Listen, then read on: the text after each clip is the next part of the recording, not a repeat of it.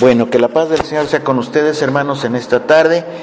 Y hoy estamos a 22 del mes sexto del 5776 y vamos a hablar sobre el libro de, de números.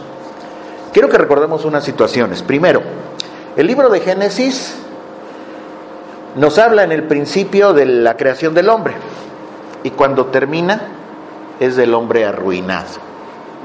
Termina en un ataúd. El libro de Éxodo es cuando Dios rescata a ese pueblo de Egipto y lo lleva fuera de Egipto.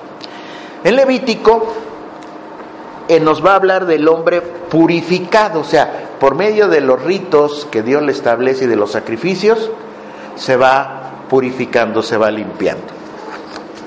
Pero el libro de números nos va a hablar del hombre que está limpio y que se vuelve a ensuciar. Llegamos ahora al libro de números y en él hallamos dramáticamente expuesto lo que es posiblemente la elección más difícil que tiene que aprender el creyente a confiar en Dios en lugar de confiar por su propia razón, que es nuestra lucha, ¿sí o no es cierto? Estamos convencidos que lo que queremos hacer y cómo lo queremos conseguir es lo correcto. Eso es lo que piensa la gran mayoría de las personas. La lucha más dura que tenemos, de la misma manera que le sucedió a los israelitas, es aprender a creer en Dios. Muchas personas consideran que tener una gran cantidad de información es suficiente.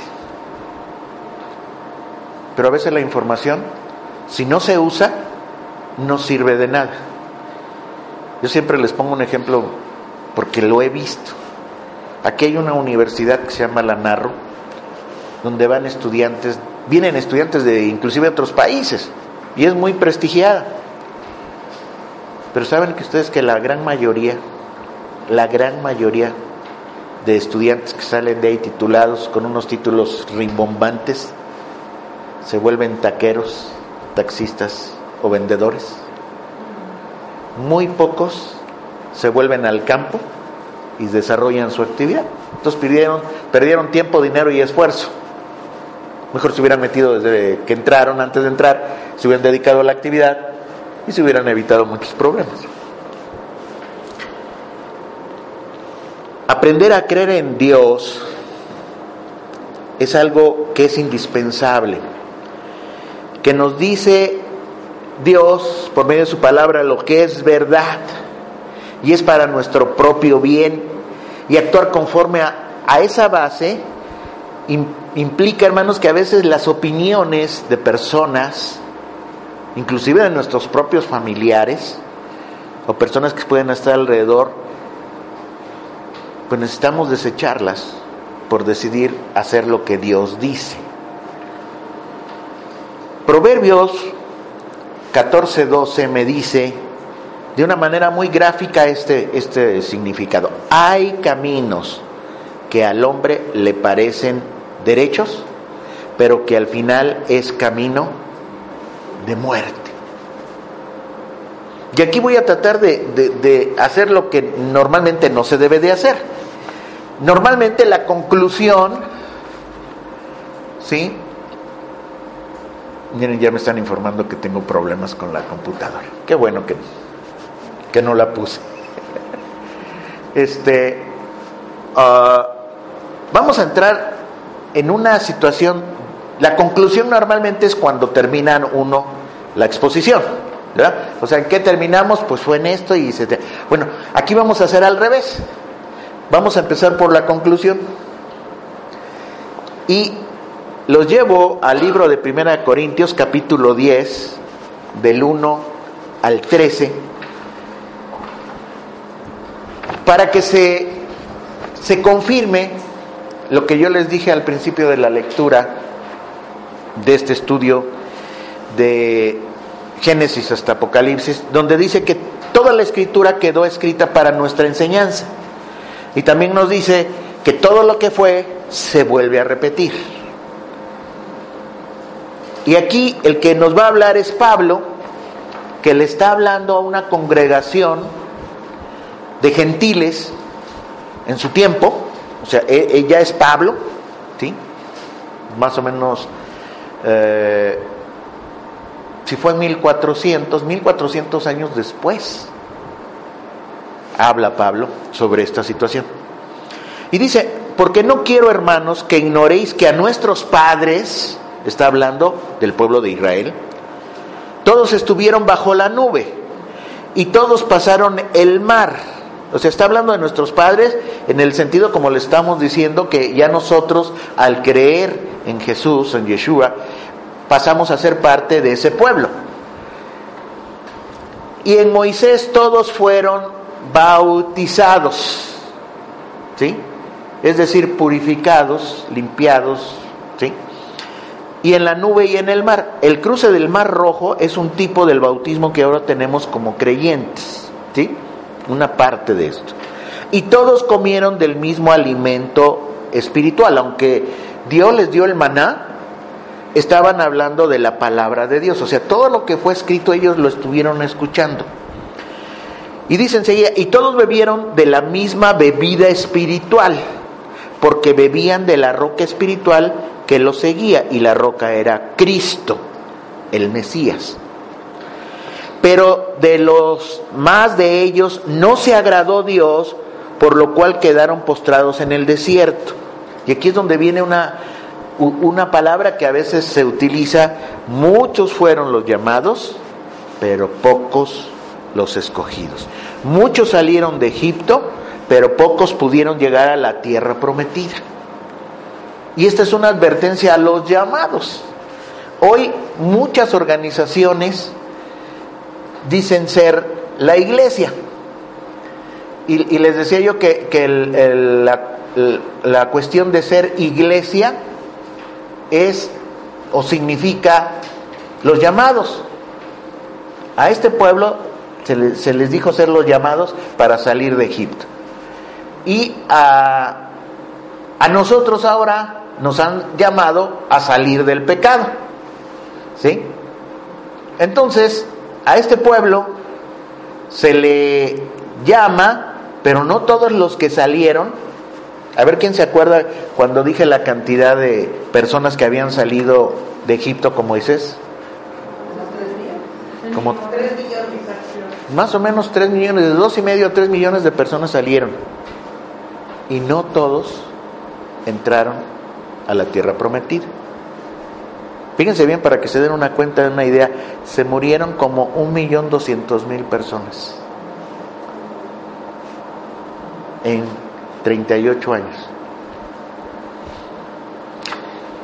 Y dice, mas estas cosas sucedieron como ejemplo para nosotros, para que no codiciemos cosas malas.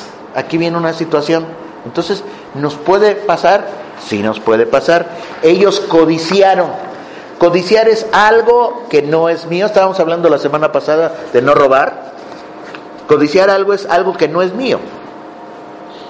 En el versículo 7 dice, no seáis idólatras, como algunos de ellos, según está escrito, se sentó el pueblo a comer y a beber y se levantó a jugar. Eso fue en la época de Moab, casi al final. Ni forniquemos como algunos de ellos fornicaron y cayeron en un día 23 mil. Fíjense qué, qué tremendo. O sea, le dieron vuelo a la hilacha y se murieron 23 mil en un día. Ni intentemos, ni tentemos al Señor, como también algunos de ellos lo tentaron y perecieron por las serpientes. ¿Sí? Y esto es porque empezaron a dudar de la provisión de Dios. Y ya había, o sea, esto ya había pasado, vamos a pensar, 20 años. En 20 años habían visto que todos los días se levantaban, abrían su puerta y estaba el maná ahí enfrente. O sea, no tenían que ir a trabajar con el sudor de su frente, ¿sí? pasarse ocho horas o diez ahí trabaja y trabaja hasta que les pagar. O sea, salían y ahí estaba el maná, lo único que tenían que hacer es con su vasijita recoger y comían. pero dijeron, Dios nos trajo a morir al desierto. Dice en el 10, no murmuréis como algunos de ellos murmuraron y perecieron por el destructor en la época de Coré. Y estas, y estas cosas les acontecieron, dice, como ejemplo y están escritas para amonestarnos a nosotros, a quienes han alcanzado los fines del siglo. Y hay una cosa bien curiosa que debemos de entender. Pablo le estaba platicando a los corintios. ¿Alguno de ustedes es corintio? Ayer escuchábamos algo al respecto de los corintios. Era una zona como si fuera, no sé, la costa de, de, de México allá en Veracruz, en Mazatlán, donde hay barcos, hay una gran cantidad de negocios, una cantidad de turistas, hay mucho dinero, pero también muchas cosas desagradables. ¿sí? Algo así parecía la ciudad de Corintio en su época. Y dice, así que los que piensen estar firmes, miren que no caigan. Y es curioso, hermanos, que la Biblia nos habla nos enseña de la salvación perdurable y eterna. Una vez salvo, siempre salvo. Hay unas personas que dicen así. Y por otro lado enseña la perseverancia de los santos. ¿Se han cuestionado alguna vez que la salvación se puede perder? Por un lado enseña la seguridad y por el otro lado te dice, más vale que ores y veles y te guardes y te cuides, no sea que no vayas a alcanzarlo. Porque hay muchos que me dicen, no, si yo ya creí en el Señor Jesucristo y nada más con eso, yo voy a entrar. Y dice la escritura en otra parte, mas el que fuere fiel hasta el final, ese será salvo. O sea, ¿por qué nos pone una, una situación como si yo ya la hice todo y otro como que todavía me falta? ¿Por qué?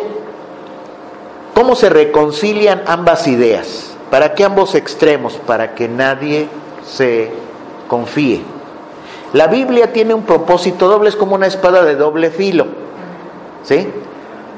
Por una parte tiene la función de consolar a los afligidos, a los que dudan de su salvación. La Biblia les da un consuelo, la paz y la tranquilidad de que no es por obras su salvación, es porque el Señor lo hizo. Y en eso tenemos seguridad. Pero, aquí viene la situación. Pero el otro filo es para alertar a los consolados que son conchudos, a los perezosos, a los tibios espirituales. ¿A ustedes les gusta tibio a las cosas? Hay veces que, por ejemplo, en este tiempo pues, los pide uno frío. Y en el tiempo de, de frío lo quiere uno caliente. Hay veces que la comida tibia así como que no se antoja mucho, ¿verdad? Entonces, así viven a veces algunos hermanos eh, en una tibieza, ¿sí?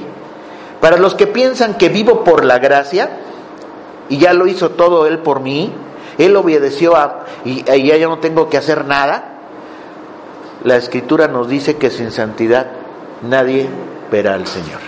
Y dice, no os engañéis, si no os arrepentís, todo pereceréis igualmente. El que dice yo yo le conozco y no guarda sus mandamientos, el tal es mentiroso y la verdad no está en él. Y si quieren entender más esta parte, nada más agarren la primera carta de Juan y léanla. Y van a ver cómo empieza a explicar prácticamente sobre lo que muchas personas no entienden cuando les decimos sobre la ley. Ayer escuchábamos un poquito sobre la ley. Y la ley no es tanto, hermanos, los mandamientos, estos 10 o los 613. ¿Alguna vez? Primera de Juan. La primera carta de Juan. Toda hay que leerla para entender esta parte. A muchas personas cuando les hablamos de la ley, inmediatamente nos dicen ustedes están judaizando. No entienden la cuestión de qué es judaizar y tampoco entienden lo que es la ley. Y necesitamos explicarles a algunas personas que precisamente la ley, hay, hay algo bien curioso, ayer lo estábamos considerando. Cuando hablamos del Evangelio, el Evangelio son buenas nuevas, buenas nuevas. Y en Primera de Pedro habla precisamente del tiempo de este que estamos hablando, dice que aquellos escucharon las buenas nuevas.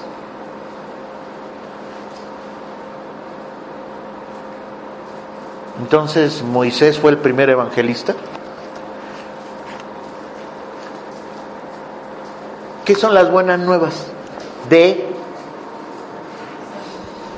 ¿Qué hizo Moisés? Lo salvó. ¿No? Esas fueron las primeras buenas nuevas.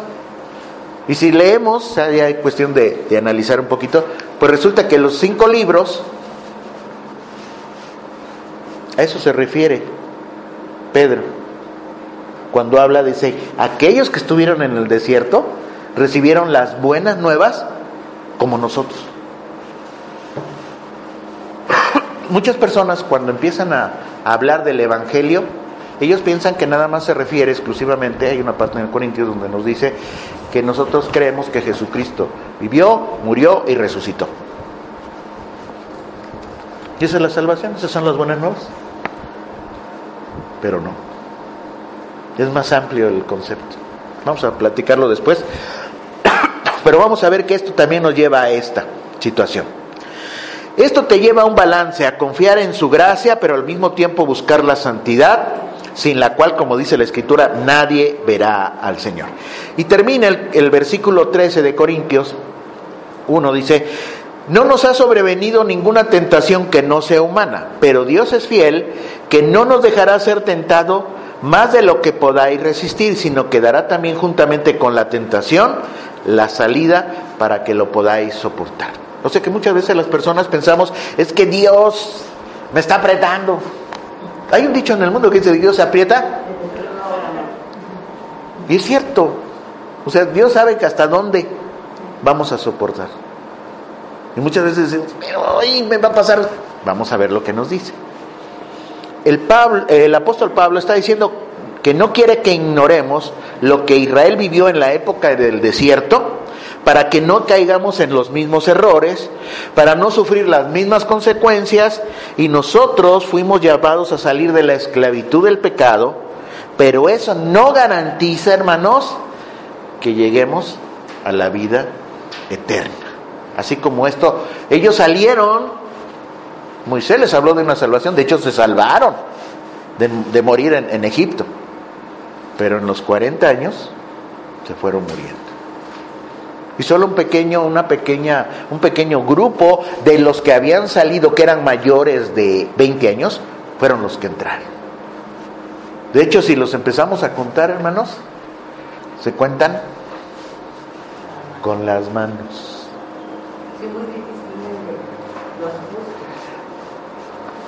¿Dónde quedará el impío? Entonces, esto es una enseñanza para nosotros. ¿Sí?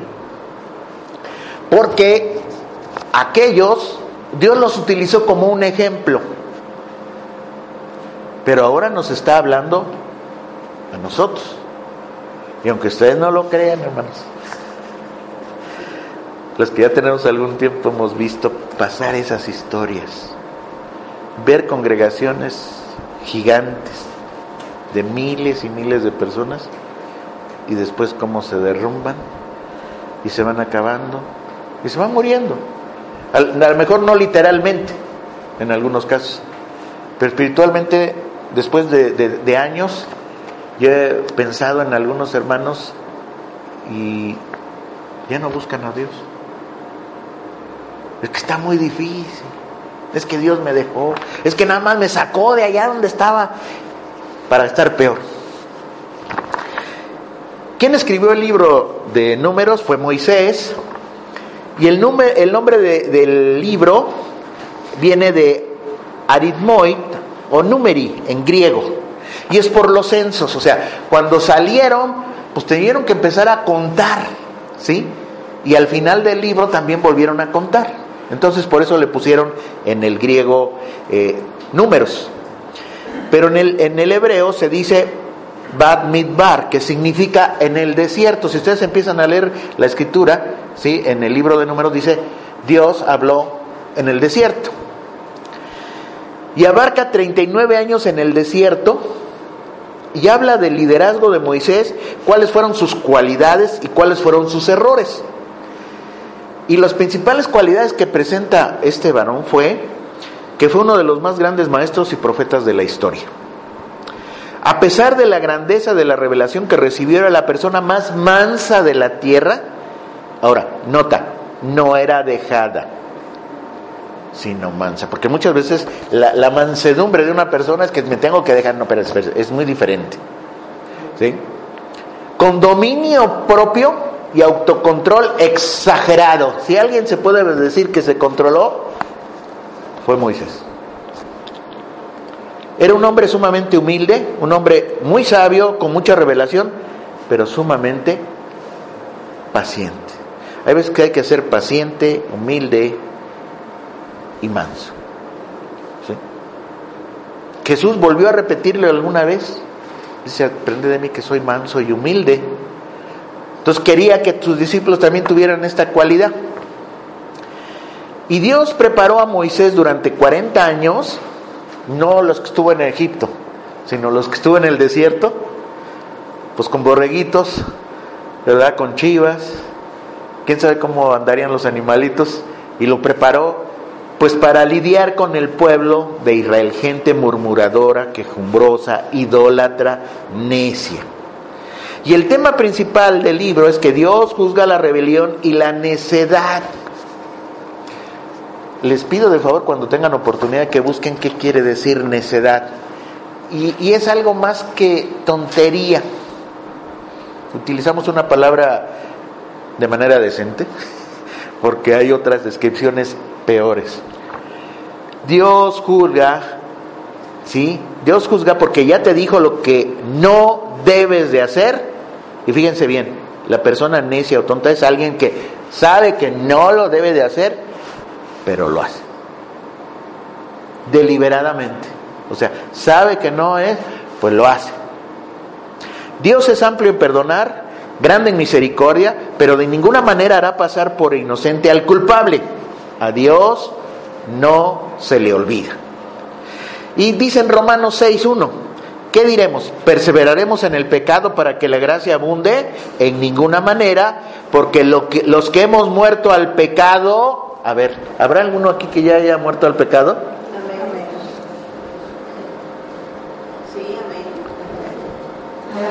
Porque a veces como que lo queremos así como el que se quiere levantar de la tumba. No, no. Entonces sabremos que morir más veces que una vez. Una vez un, hermano nos platicó literalmente, dice, llegué, iba yo a bautizar a un grupo de hermanos, estaba yo en, una playa y, la mayoría le decían, agárrate una mano así, te agarras la nariz y te vamos a bajar y te vamos a subir. Y todos era, o sea, mansamente agarraron y no así, y, y se salían y ya. Pero dice que había un gordito que nada más lo querían hacer así, se les botaba así como globo. Y así, no dice, hasta que tuvieron que llamar a como cuatro eh, más personas para que se metieran. Y ahora sí, no se quería bautizar, o no podía, no se quería morir. A veces, a veces, hermanos, así es nuestra carne. Nuestra carne. A lo mejor nuestro espíritu quisiera la primera, pero nuestra carne se resiste, se resiste. Si perseveras utilizando la gracia como pretexto, olvidándose de los mandamientos, terminarás mal. Y vamos a comparar el capítulo 1 al 26. Pasa una situación. En el primer censo contaron a hombres que iban a la guerra 603.550 hombres, más mujeres, más niños, nos da más o menos entre 3 y tres y medio de millones. La mayor migración de un pueblo de la historia al final, después de 40 años, vuelven a contar a los hombres mayores de 20 años y había 601, 703 mil varones. Eran como 1800 la diferencia. ¿Qué pasó? Que más o menos se quedaron un millón doscientos mil personas muertas en el desierto. Y no se murieron, fíjense bien, de hambre o de sed, no se murieron de eso. Se murieron por quejumbrosos, por necios, por idólatras, ¿sí? ¿Sí? Por murmurar. Por eso se murieron. Y solamente la generación más joven entró. A veces por eso, fíjense, hay una situación bien curiosa. Eh, decía, decía también un hermano una vez, es más fácil quitar, este, domar que quitar mañas. ¿Por qué? Los adultos, los que ya tenemos arriba de 20 años o más, a veces nos quedamos tan acostumbrados, perdón, a ciertas costumbres, a ciertas cosas que hacemos, que se nos hace difícil aprender. Los jóvenes pues tienen esa habilidad de aprender más rápido. Es más, ahora creo que los niños ya traen un chip puesto porque yo vi el otro día en, en, el seguro, era un niño, ¿qué edad tiene tu niño? Agarró el teléfono y la mamá le dijo, márcame a tu tía. Y agarró el niño. El niño sabía manejar mejor el teléfono que yo creo que yo ya es algo que traen ahí, ¿verdad? Entonces, a veces a nosotros nos cuesta más trabajo aprender, cambiar de costumbres. Así que en Yeshua, en Mateo 20, 16, dijo, así que los primeros serán postreros y los postreros primeros, porque muchos son los llamados y pocos los escogidos. Y aquí es donde vamos a tratar de entender, porque a veces, hermanos, si nos entra en duda, oye, Yo fui hijo de pastor. Mi abuelito fue pastor. Mi tatarabuelo fue pastor. Y yo no soy pastor. ¿Me salvaré? ¿Ustedes qué creen? ¿Por herencia?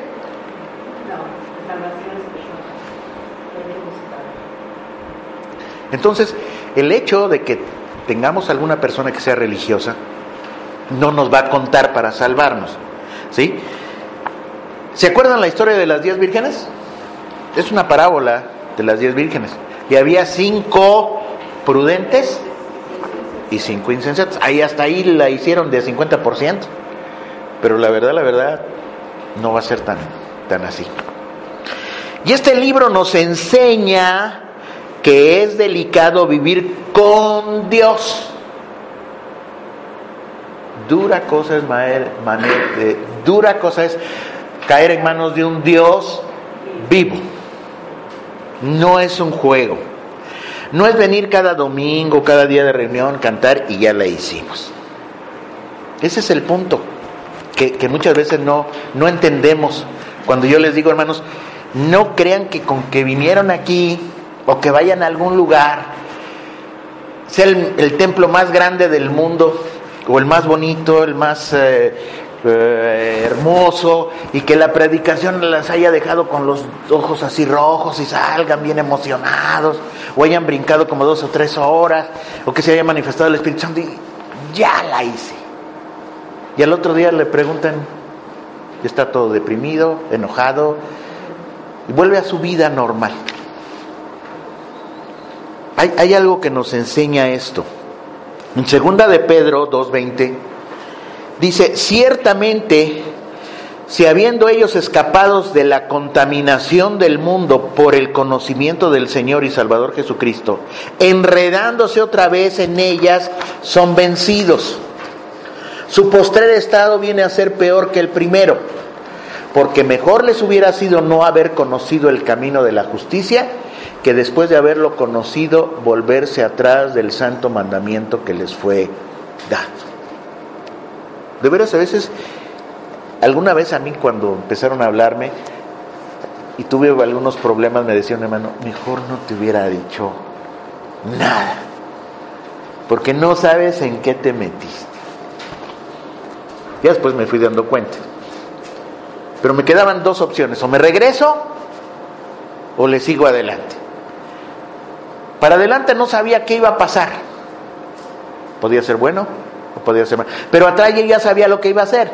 Era malo toda mi vida. Entonces dije yo, pues mejor me sigo de frente. Y hasta aquí. Hasta aquí nos ha ayudado el Señor. Y el mensaje central es, les ha acontecido lo del verdadero proverbio. Fíjense, el perro vuelve a su vómito y la puerca lavada a revolcarse en el cielo. Y dirán, no, no se puede ser. Nosotros fuimos a Toluca una vez, a un lugarcito, donde era muy famoso porque decían que ahí los puerquitos, para hacer promoción de la carne de puerco, las lavaban, estaban hasta perfumados. Y sí lo hacían, ¿eh? O sea, veías que sacaban al animal, lo lavaban, el girasol. Pero terminando, nada más lo soltaban, vuélvete a ensuciar. Era cierto. Desgraciadamente, y muchas veces parecería, entonces nada más los que se vuelven. El asunto de los que no siguen adelante y no piensan en el objetivo. Ese canto que entonamos, Dios no nos trajo aquí para volver atrás. Y aunque haya gigantes, los gigantes, ¿alguno de ustedes ha visto algún gigante así físicamente? Yo lo he visto por televisión, en alguna película, ¿verdad? Pero físicamente, pero los gigantes son los problemas las enfermedades, las situaciones familiares, eh, morales, económicas, todo lo que se nos va a presentar que lo vemos así grandote que no vamos a poder, esos son los gigantes. Pero ahí dice la, el, el himno que aunque haya gigantes ahí, no temeré, porque Dios no nos trajo aquí para volver atrás. Y dice en Hebreos 10, 26, porque si pecaremos voluntariamente después de haber recibido el conocimiento de la verdad, ya no queda más sacrificios por los pecados, sino una horrenda expectación de juicio y hervor, de fuego que ha de devorar a los adversarios. Los que se vuelven, después de que conocen la palabra de Dios, después de que los ha limpiado, el Señor los castigaba ahí directamente. Y a nosotros, pues no nos va a recibir, ese va a ser el problema. Hebreos 10:29 dice, ¿cuánto mayor castigos pensáis que merece el que pisoteare al Hijo de Dios y tuviera por inmunda la sangre del pacto en la cual fue santificado e hiciera afrenta al Espíritu de gracia? O sea, cuando nos acercamos a Jesús y, aceptamos el sacrificio de Él en la, en la cruz, de alguna manera somos santificados con su sangre. Pero al volvernos atrás a nuestra vida pasada, la tomamos como si no fuera nada, la pisoteamos. Y de Dios no se le olvida esa situación. Y esto es, para quien no conoce la historia, está expuesta a repetirla. Por eso a veces, y yo creo que la, gran mayoría de los que somos papás, les hemos platicado a nuestros hijos, o no te ha platicado tu mamá, fíjate que a mí en cierta edad me sucedió esta situación y así y asado, quiero que te entre a ti para que no te pase. ¿No te da así algunos ejemplos? Pero a veces como, es que mi mamá ya, ya está fuera de onda. No sabe. Les, platicábamos hace un tiempo que una gran mayoría de, de jóvenes de 0 a 25 años todavía no entienden qué quiere decir responsabilidad. por más conocimiento que puedan tener. Una cosa es conocimiento y otra cosa es responsabilidad. El saber qué consecuencia voy a obtener de mi acto. Y por eso cometen muchos errores, la gran mayoría de jóvenes. Entonces, quien no conoce la historia está expuesto a repetirla. Entonces, hoy vamos a escuchar esta historia de ese pueblo que hace 1400 más 2000 años son 3400 años sucedió y que Pablo les platicó a los corintios 1400 años, años, años después y ahora 3400 años después nos los vuelve a platicar el que estuvo ahí, Moisés. Nos los va a platicar para nuestra enseñanza. En el capítulo 1 y dos, nos va a hablar del, del censo de los israelitas. Varones aptos para la guerra, hombres mayores de 20 años, que fueron 600, 3.550 que podían salir a la guerra. Fíjense bien, en Egipto, ¿qué cosa eran? Esclavos. ¿Ustedes creen que sabrían de guerra? Sabían hacer bloquecitos de, de barro. Pero en el desierto, les dijo Dios, de aquí en adelante lo que sigue es que van a hacerse guerreros. Que yo no sé, pues empiezas a aprender. Empiezas a agarrar tu espada, tu escudo, y nada más dijo, de 20 años para arriba todos están listos. Y que los empieza a poner. Pero aquí vemos precisamente una situación bien interesante. No, no salieron así de a montón. Ahorita que están eh, en las noticias hablando de que de Asia, de África, están yéndose a Europa, este, ¿cómo se llama? Multitudes huyendo de las guerras. ¿Cómo ven que van? ¿Bien ordenaditos?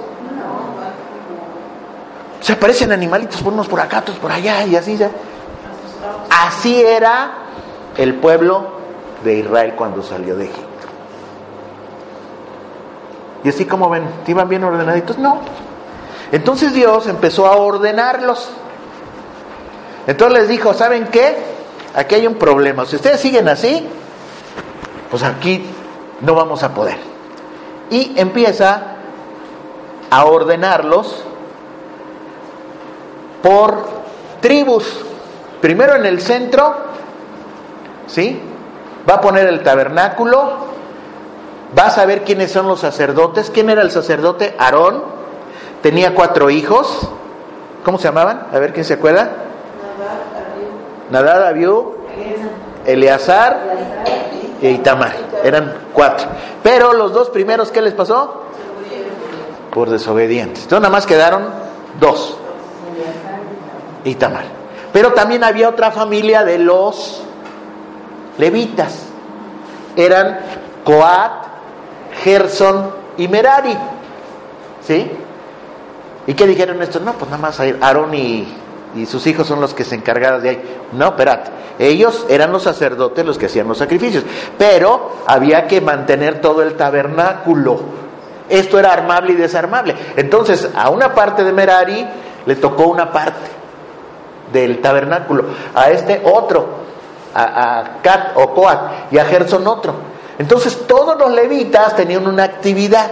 Armaban y desarmaban y cada uno llevaba su parte. Y luego los empezó a ordenar por tribus. Hacia un lado puso hacia el norte, puso a Benjamín, Efraín y Manasés. Hacia el otro lado, a Ser, Dan, Neftalí, e, ¿sí? Tres, tres. Y después hacia el sur, Isaacar, Judá, Zabulón. Y junto Rubén, Simeón, ¿sí? Y Gad.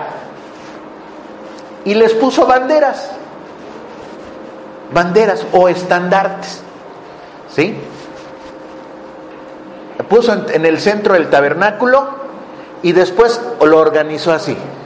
¿Sí? Y empezaron a contar a cada uno. Esto era importante saber cómo, cómo iban a hacer, porque cuando iban a llegar a la tierra prometida, ¿a quién les iba a tocar más terreno y a quién menos? ¿A quién iba a tocar más o menos? Los que eran más, pues iban a necesitar más terreno. Los que eran menos, pues menos terreno. Entonces ya sabían. Y así empezaron a contar Dan, Aser, Neftalí con una cantidad.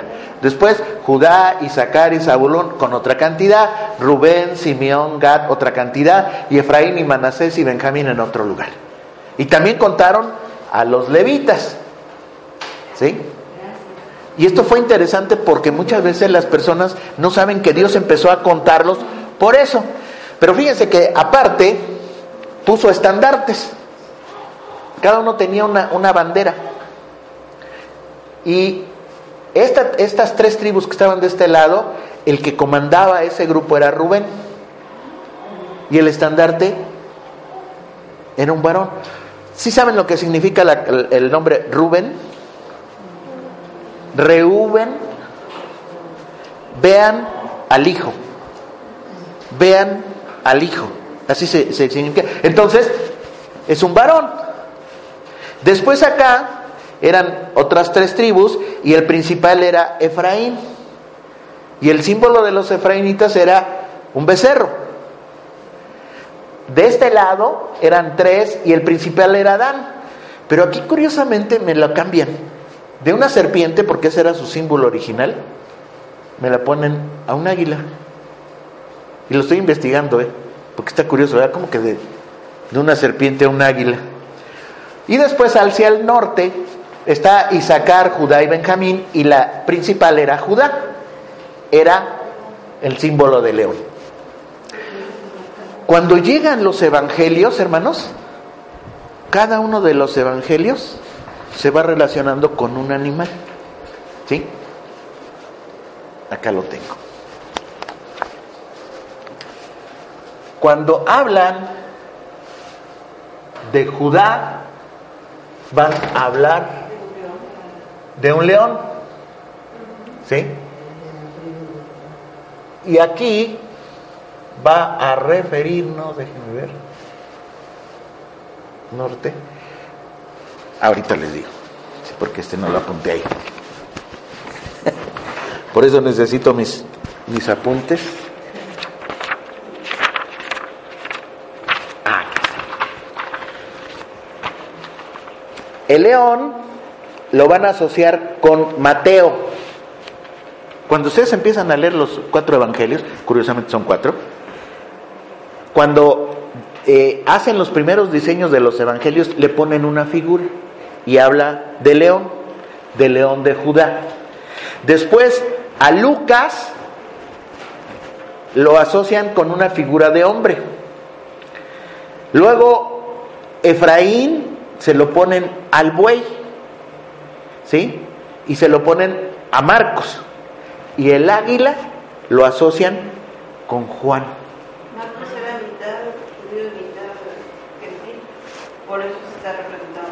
O sea, todo tiene una relación, ¿sí? No es nada más porque se les ocurrió hacer este, esta descripción. Y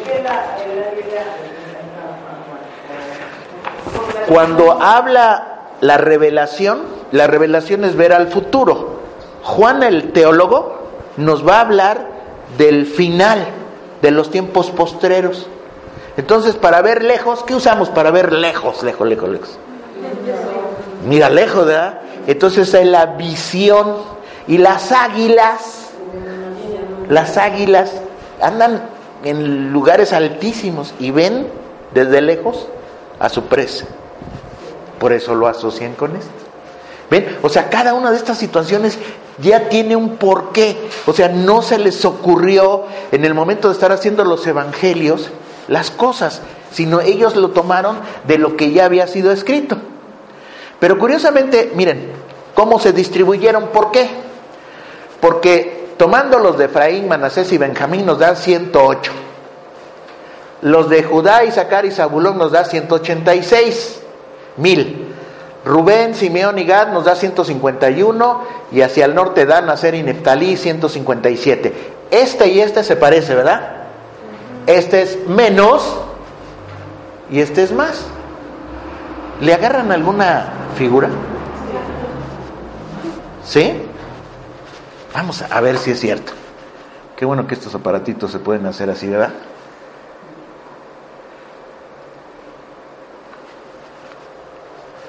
Si tuviéramos oportunidad de haber estado en ese lugar, veríamos las tribus así. Y dirán muchos, oye, espérate, espérate, hermano, aquí hay un problema. ¿Por qué no pusieron más gente aquí? O acá. Esto empezaron a ubicarse como si fueran batallones de guerra. Habían formado, eh, hecho el censo para personas que iban a la guerra. Entonces, si estuviera todo ubicado junto así, cuando salieran las gentes a la guerra, pues iban a tropezar. En cambio así, ya podían salir a un lado, al otro, al otro y al otro. Y también para moverse era más práctico. Porque Dios les empezó a decir, los de Judá van a salir primero. Después van a salir los, Aarón y sus hijos. Después va a salir la tribu que están de un lado. y después van a salir los levitas, y después la otra, y hasta el último otro grupo. Y todos iban ordenaditos en el desierto. O sea, ya no era un grupo de personas así a ver qué, para dónde agarramos o qué hacemos. Ya todos sabían. Y Dios precisamente en ese momento les da las instrucciones para eso. Y en el capítulo 3 y 4 habla del sacerdote Aarón, de sus hijos, hablan del censo de los levitas, o sea, tenían que saber los, los levitas qué iban a hacer y también de las actividades que iban a tener cada uno de estos. ¿Sí? Los levitas iban a ser los que recibían los animales, los lavaban, preparaban el, el, altar de los sacrificios, los limpiaban y ya que terminaban de quemar los animales, tenían que sacarlos, terminar de quemar todo para que no más quedara este polvo y después tenían que enterrarlos. O sea, no se dejaba así a la basura a ver qué pasaba. No, no, no. ¿Sí? Y aparte los, eh, los artículos que tenían que llevar. Y eran los levitas ¿sí? y los sacerdotes los que llevaban el tabernáculo. ¿sí? Lo desarmaban, lo cubrían y lo llevaban. Y en el camino llevaban todos estos artículos. O sea, no eran artículos pequeños, eran grandes. El altar de bronce debería de haber tenido una, más o menos una forma así, porque se ponían animales completos ahí. Y se quemaban y se quitaban, pero otra vez se tenía que usar. ¿sí? Y estaban, aparte de ser de madera, estaban cubiertas de oro o de bronce. Y eh, después nos lleva en el capítulo 5 a las a leyes sobre algunos personajes que estaban dentro. Algunos de los inmundos, los que eran leprosos, los que tenían fluidos, los que estaban contaminados con muertos, a eso los ponían en un área especial. ¿Por qué? Para que no contaminaran a los sanos mientras se recuperaban de su situación. Ahí se estaban, había atención, había limpieza y pasaba. Establece Dios una cuestión, cuando alguien era robado, ay, pero todos eran bien buenos. No, alguno que otros robaba, pero ¿saben qué hacían? Le engañaban a la persona y decían, bueno, yo le regreso el, el animalito, la vaquita. No, espérate. Le vas a devolver el animalito, pero también una quinta parte de lo que vale. ¿Por qué? Porque había hecho un hurto. Y como dicen por ahí, pues para que ya lo fuera pensando si lo volvía a hacer o no. Y también había una ley de los celos. Ah, porque eso de los celos, hermanos. No crean que nada más sucede en este siglo XX. Sucedió desde aquel entonces. Un hombre que pensaba que pues el de la de la tribu de Dan andaba por allá por Isaacar y que venía el otro y le traía leche y pues le hacía ojitos. Mi esposa me anda poniendo cuernos. No, lo llevaban delante del sacerdote y hacía un rito, especial establecido por Dios. Tomaba una botella con agua, escribía en un papelito el nombre de Dios, lo ponía en la botellita y hacía una oración. Y le decía a la mujer antes de que se la tomara, ¿has eh, defraudado a tu esposo? Tenía la opción en ese momento la mujer, sí, no. Pero decía que, decía que no, ahora tómatela y la Y si era mentira, ¿saben qué pasaba? Se empezaba a inflamar, inflamar, inflamar y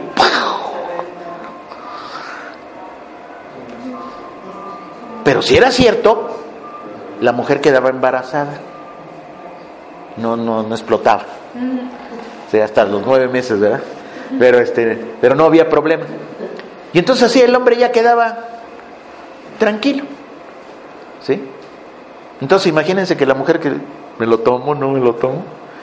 No, pues muchos no se lo tomaron. Pero había esa situación.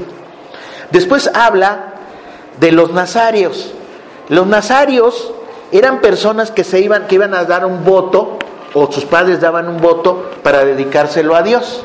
En la escritura nos habla, por ejemplo, de Sansón. ¿Se acuerdan? El hombre fuerte de la escritura era dedicado a Dios. Este Samuel, que fue uno de los profetas, también era, pero uno de los últimos jueces, también fue este, dedicado a Dios. Y lo que hacían era dejarse el cabello largo, pero no se lo dejaban así al aire, así como melena roquera, sino se hacían este, huedejas. Las huedejas son, no sé si han visto ustedes a los toreros alguna vez, traen aquí una bolita, o sea, tienen el cabello largo, pero se lo hacen, se lo enredan y se hacen una bolita aquí. Y así se lo traen, ¿sí? Y eso es por tiempo, puede ser un mes, un año o de por vida, ¿sí? Pero cuando terminaban su nazareato se lo cortaban y lo ofrecían al Señor. Juan el Bautista, por ejemplo, también era nazario, ¿sí? Y llegamos a la bendición sacerdotal. Esta es una cuestión bien curiosa y a veces le dirán algunas personas, pero ¿qué, ¿por qué al final de la reunión tú dices esta bendición? Porque Dios dice así, el Señor habló a Moisés diciendo, habla a Aarón y a sus hijos y diles, así bendecirás a los hijos de Israel, diciéndoles, el Señor te bendiga y te guarde. El Señor haga resplandecer su rostro sobre ti y tenga de ti misericordia y el Señor alce, alce sobre ti su rostro y ponga en ti paz. ¿Cuántas bendiciones hay ahí? Empiecen a contar, el Señor te bendiga y te guarde, son dos. El Señor haga resplandecer su rostro sobre ti y tenga misericordia. Alce sobre ti su rostro y ponga en ti paz. Y pondrán mi nombre sobre los hijos de Israel y yo los bendeciré. Siete. Siete bendiciones de parte de Dios para su pueblo. Y cada una es distinta bendición para el pueblo de Dios. ¿A usted les gustaría que los bendijera el Señor? Por eso hacemos eso. No es, se le ocurrió a este hermano, no, sea, dice aquí, ¿sí? Es un mandamiento de Dios. Después nos habla de la ofrenda para el santuario, ¿sí? La ofrenda, en ese tiempo, ya que estaban organizados todos aquellos, lo que hicieron fue, ¿saben qué? Necesitamos para el tabernáculo artículos y necesitamos ¿Quién está agradecido? O sea, no, nadie se le dijo, tienen que hacer así. ¿Quién está agradecido con Dios? Y entonces cada uno del pueblo trajo como Dios lo había bendecido. ¿Sí? Y todo eso se ocupó para el servicio del tabernáculo. Con eso hicieron muchos objetos, ¿sí? Y también mantenían a los sacerdotes y a los levitas. Acuérdense que ellos no trabajaban y necesitaban ser suplidos por el pueblo. Y después también, y empezaron por cada príncipe, o sea, cada tribu que tenía un dirigente, él empezó a dar y ya los demás de su tribu fueron a dar. Y hablaba también de la edad de los levitas, que era de 25 años, se pasaban 5 años aprendiendo y a los 30 años empezaban el ministerio. Y a los 50 años dejaban de las actividades físicas. En aquel entonces los levitas no era tanto que estuvieran en oración y en ayuno, los levitas como Coat, Gerson y Merari, lo que tenían que hacer era cargar, levantar los artículos. Entonces imaginan, uno más de 50 años, pues como que ya... Entonces se los dejaban a los más jóvenes esa actividad, y a los que se retiraban, no es que se retiraran, sino que les enseñaban a los otros la actividad, eran como maestros. Y de hecho, el sacerdote, el sumo sacerdote y los levitas lo que hacían era enseñarle al pueblo. Si leemos, fíjense, en el libro de Nehemías, lo vamos a leer en el día de Yom lo primero que hacían era, el sumo sacerdote abría las escrituras y los demás ayudantes que estaban ahí juntos le explicaban a la gente. Esa era la actividad primordial. ¿Sí? Luego, en el capítulo 9, ya había pasado un año. ¿Cuándo habían salido de Egipto? ¿Quién se acuerda? ¿En qué mes? ¿Y qué había pasado en el primer mes?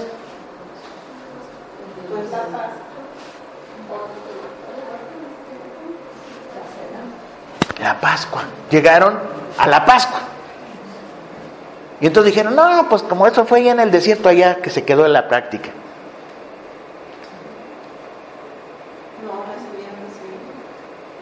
¿Por qué? Porque dijo Dios que era el estatuto perpetuo. Ah, acuérdense.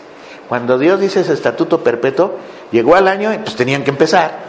Y así se siguieron. Durante los 40 años, lo siguieron repitiendo. ¿Sí? Para que se acordaran, o sea, ¿de dónde te saqué? Hoy cuando, fíjense bien, ¿quién es la más chiquita? Ni modo, hermano. El 15 de septiembre, en México, ¿qué festejamos? No sé. Mi hermana Java te va a ayudar. El día de la independencia, vaya. Es que nosotros no lo hacemos. Yo soy mexicano, yo lo festejo, hermano. Está bien, pero aquí, aquí fíjense bien, hay una situación. Aquí sí tenemos que aprendernos esto. Si no se acuerdan del 15 de septiembre, no se preocupen, no pasa nada. Pero las fiestas de Dios sí nos debe de interesar. Porque esto no tan solo se va a festejar aquí, se va a festejar allá, en los cielos. ¿Sí? De hecho, en Zacarías dice, hay una promesa que después de que terminen las peleas contra Israel, todas las naciones del mundo van a festejar la fiesta de los tabernáculos. Entonces, pues hay que aprenderse eso, ¿verdad? Y entonces Dios habla de la Pascua. Y otra vez, pero aquí sucedió una situación. Algunos de los que estaban en el pueblo no estaban purificados por alguna circunstancia. Entonces fue Moisés, consultó y les dijo, ¿saben qué? Si no es en este mes, se van a ir al segundo mes. Pero tienen que volver a repetir todo lo que hicimos. ¿Sí? A la misma fecha, en el segundo mes, al día 14, tenían que ser la Pascua y después siete días la fiesta de los ácimos y terminaban. O sea, no era una concesión de que no, no, si yo estoy sucio o algo. No, o sea, si no lo haces en el, en el primer mes, lo haces en el segundo. Y así, de alguna manera, todos participaban. ¿Sí? Pero me salté antes eh, lo del candelabro, ¿sí? Que era precisamente algo muy importante, hermanos. El candelabro siempre nos va a mostrar una ilustración de luz. En el Salmo 119, 115, ¿qué dice? Lámpara es a mis pies tu palabra y lumbrera a mi camino. Y precisamente cuando empezamos a hablar sobre el, el candelabro, pues precisamente empezamos a hablar sobre la, la luz que da el Señor. Y curiosamente este candelabro era de una sola pieza, era un pedazo de oro que lo empezaron a labrar, a meterlo en calor, que de alguna manera, o sea, no lo unieron, lo fueron formando.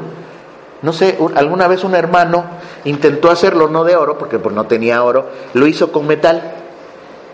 Y para cada una de las figuras que tenía, dice que hasta con todos los golpes que le tuvo que dar para darle la figura, no dice, se pasó un año. Era herrero él. Y para hacerlo, dice, no, dice, me pasé. Y hasta casi contó los golpes que le fue dando a cada piececita. Formado, labrado a martillo, dice. ¿Sí? Y esto de alguna manera nos refleja la historia de Yeshua. Él fue también golpeado, formado, y era de oro. Y también tenía las siete lámparas. Por eso en Apocalipsis, cuando habla ¿sí? de aquel cordero, ¿sí? que fue, este, ¿cómo se llama? Ah, inmolado, dice que tenía siete ojos y siete cuernos. Y parecería algo bien extraño, ¿verdad? Pero si vemos una lámpara con siete brazos, pues no se nos hace raro, ¿verdad? Y eso es lo que representa.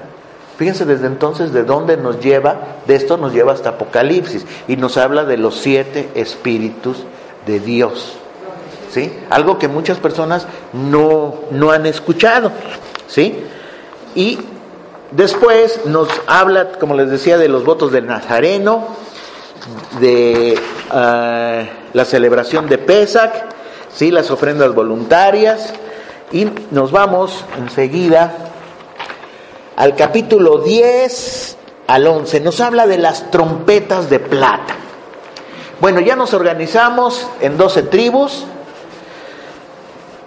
pero para mover a 3 millones de personas, ¿cómo le harían? ¿No tenían celulares? ¿No tenían teléfonos?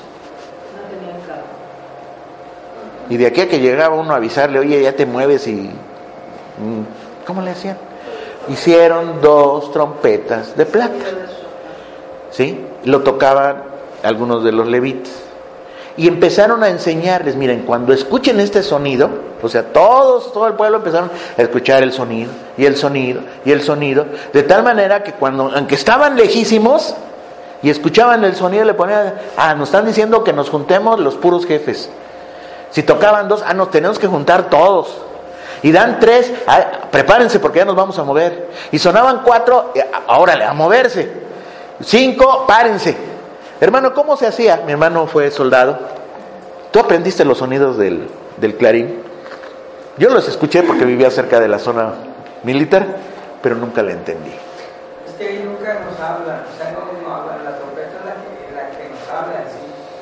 Que dice qué hora, eh, eh, a qué, qué hay que hacer, que, que, por ejemplo, en la mañana toca luego, luego llamada de banda, se llama, el primer, primer toque. El primer toque. Que es que llega, se junta toda la banda de guerra y empiezan a tocar diana. O sea, La que- diana es para levantarse. Párense. Lo que dura la diana es lo que tarda el personal en levantarse y salir a formarse. Y ya listo. Sí, ya. Preparados. Termina la diana y empiezan a tocar lista, a pasar lista. Por medio de la trompeta, no, no, No gritan.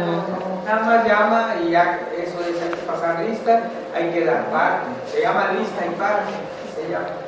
Posteriormente ya es que se toca este rancho, se le llaman a comer, a desayunar. Y ya asamblea y todo. O sea, todo lo empiezan a escuchar. Eso de los ejércitos de hoy, hermanos, se sigue usando. El, el día 15 de septiembre yo les sugiero que, que, se, que lo, no lo vayan allá. Pero vean en la televisión el desfile. Y cuando está ahí el presidente y todos, y que empieza, o sea, está en un corneta. Y todos, todos los que están ahí, que son marinos, soldados, paracaidistas y policías, todos saben escuchar. Se llama corneta de orden. Y con esa corneta se mueven todos. Hay uno que le está, está presente y él está diciendo lo que debe de tocar. Y, y todos los demás ya escucharon. Entonces aquí nosotros, hermanos, el día que lleguemos a la fiesta de las trompetas, fíjense bien, no es nada más que lleguen y ya escucharon eso. No, no, no. O sea, cada sonido tiene un mensaje. Y si habla de siete, son siete mensajes diferentes. Pero muchas veces las personas, ahí es diferente. Pues sí, son diferentes mensajes. Porque fíjense bien, entre las iglesias evangélicas, lo único que saben es el mensaje de la salvación. Pero hay seis mensajes más. Y a veces como, como nunca lo han escuchado los otros, son extraños. Son. Entonces todo necesitamos ir aprendiendo esta situación. Por eso Dios desde aquel entonces les empezó a enseñar a cada uno de aquellos a que escucharan estas cosas y se ha repetido, hermanos, de diferentes lugares. Todos los ejércitos del mundo usan trompeta. Y tienen aparatos este, ahora ya modernos y todo, pero siguen ocupando la trompeta. O sea, por algo ha de ser. ¿Sí? Y después, en, en el siguiente Es la cap... forma en que mandan los mensajes, ¿no? Ujú, exactamente. Y después nos va a hablar de el trayecto desde la tierra de Egipto. Nos va a ir hablando de cómo fueron caminando, caminando, caminando hasta dejar aquí. ¿Y saben qué pasó? Llegaron aquí y, y empieza a mandar hacia allá, iban a llegar ya a la tierra prometida, pero empiezan las murmuraciones. Es que estábamos en el desierto, ahí estábamos en Egipto y teníamos unos calderos así de carne, pura carne. Yo no creo que todos comieran carne, pero decían ellos que comían carne. Y los melones, y nada más se voltean, es que nada más puro maná. Y maná para acá y maná para allá.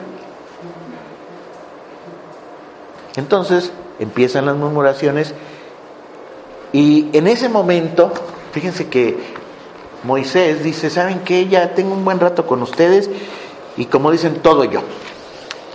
Yo tengo que andar arreglando todos los asuntos. Así que por favor mándenme a 70 varones. Dios le dice, ¿sabes que ya es mucha carga? Vienen 70 varones y Dios los lleva a un lugar y empieza a orar para que el espíritu que tenía Moisés también estuviera en esos 70 varones.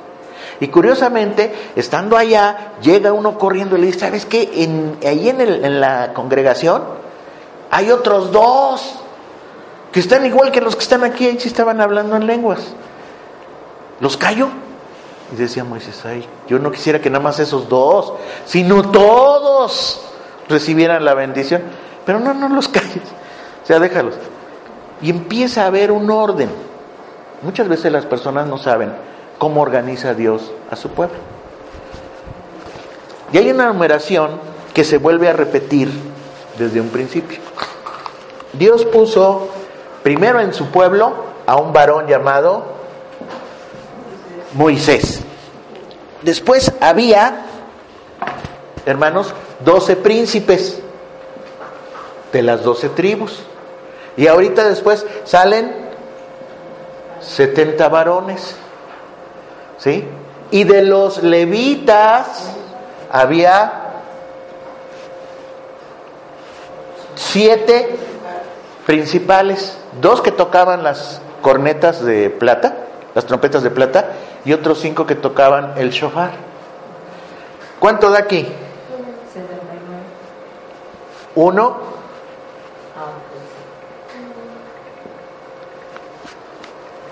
Y para que vean que se vuelve a repetir en el tiempo de Jesús, era Jesús. ¿Cuántos discípulos tuvo? Y después mandó a cuántos embajadores?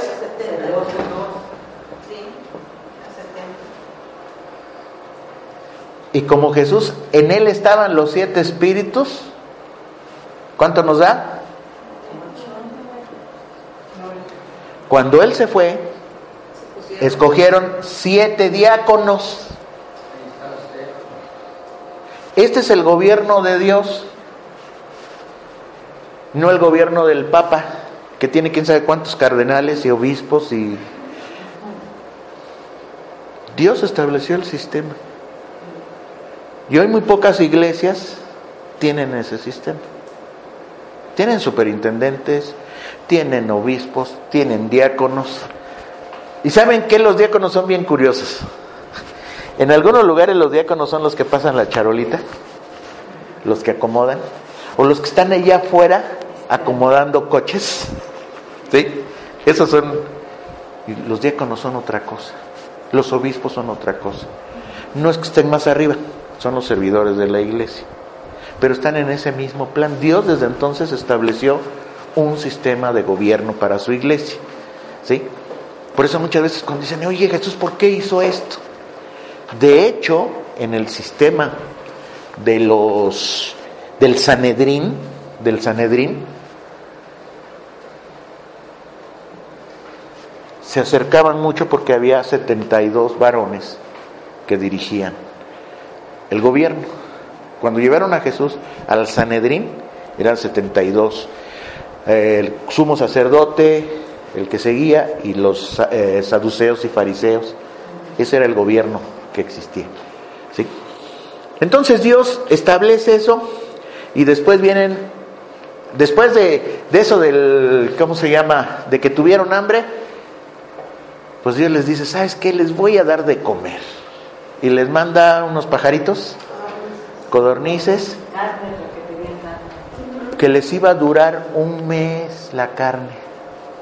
Pero ¿saben después de que comieron qué les pasó? Se empezaron a morir. Ahora sí que por dragones se murieron. Por dragones. No porque no tuvieran que comer, sino por En dragones. ese tiempo también este, llegaba el maná. En ese mes. Nunca dejó de. de- Durante los 38 años, los 40 años que anduvieron en el desierto, nunca dejó de caer maná. Yo, yo creo no iban porque tenían la carne. no iban por ¿Verdad? Luego empieza la murmuración en el capítulo 11, nos habla de la murmuración de Miriam y Aarón. Resulta que empezaron a tener celos de Moisés. Pero como no se lo podían decir muy directamente, lo movieron para un lado. Y aquí viene una cuestión bien curiosa, porque dicen, es que Moisés tenía una mujer cusita. Las cusitas son etíopes y son negritas. Y durante mucho tiempo, así nosotros habíamos pensado, es que era esta, ¿cómo se llama? Séfora. Pero Séfora no era cusita. ¿De dónde era? Ah, ¿verdad? Son descubrimientos que va uno con el paso del tiempo. Resulta que Moisés sí se había casado con esta Séfora y había tenido dos hijos. Pero también después un día Séfora se regresó con su papá cuando le cuando el ángel de, de Jehová lo quería matar y circuncidó a sus hijos y se regresó. Moisés va acá y en aquel entonces, hermanos, o sea, no por justificar a Moisés, ni, ni como dicen por ahí, no voy a meterme de abogado del diablo, yo no necesito, pero pues el hombre pudo haber tenido otra mujer. Ay, como sus hermanos no le podían decir directamente, pues por ahí entrar. Y hay una cuestión bien curiosa.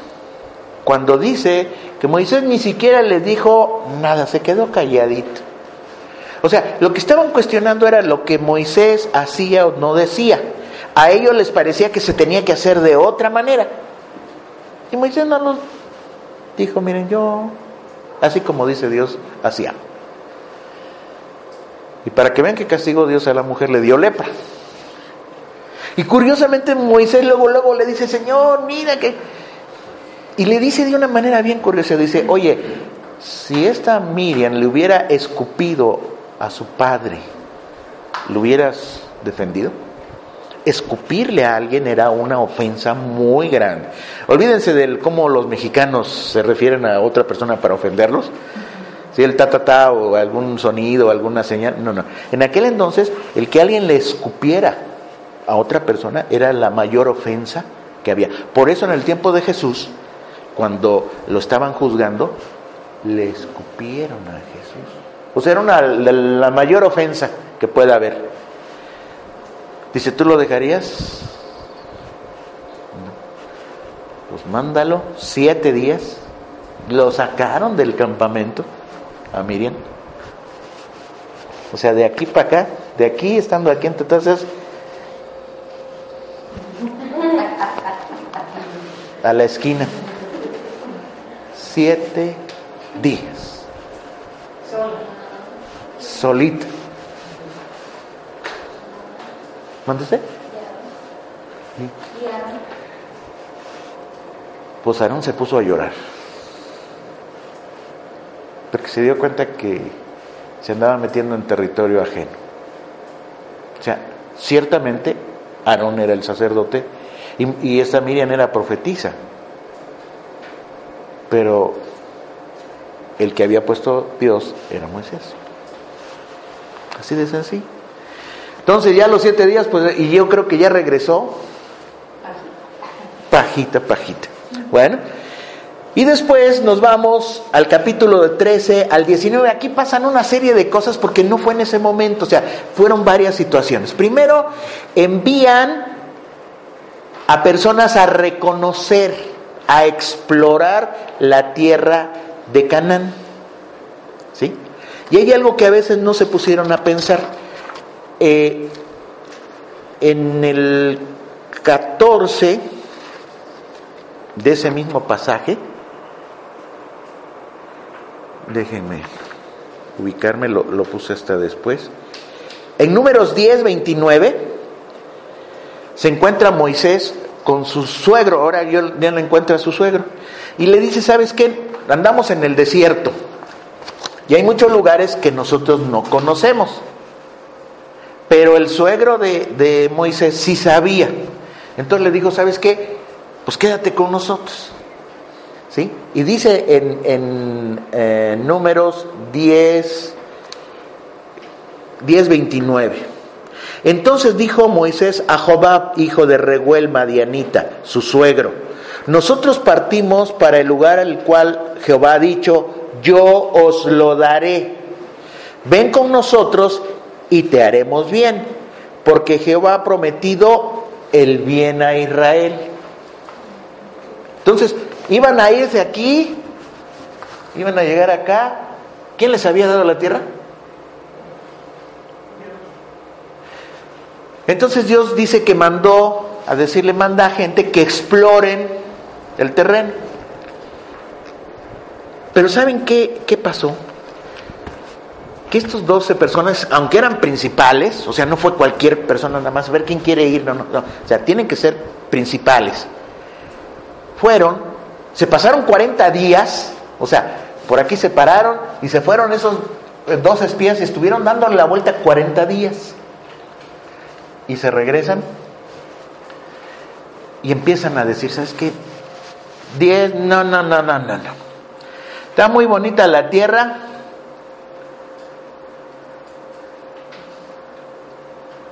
Pero hay unos gigantes grandísimos. No la vamos a hacer. A ver, a ver, a ver, a ver, a ver. ¿Quién les dio la tierra? Pero porque dicen, nosotros no podemos. Porque a veces se nos olvida quién nos viene dirigiendo. En el desierto, por eso hablaba de que en el desierto, cuando caminaban, ¿qué era lo que los movía o lo que los detenía o los guiaba? La nube. En la noche se veía como una luz. Y en el día era una nube que los cubría del sol. O sea, porque tanta gente, si hubieran seguido en el desierto así, pues sí se iban a, a morir del calor. ¿Sí? Y de alguna manera, igual les daba todos los días el maná, ¿sí? Y ellos prefirieron su carnita. Y después la, la hermana se, ¿sí? Y solamente dos personas,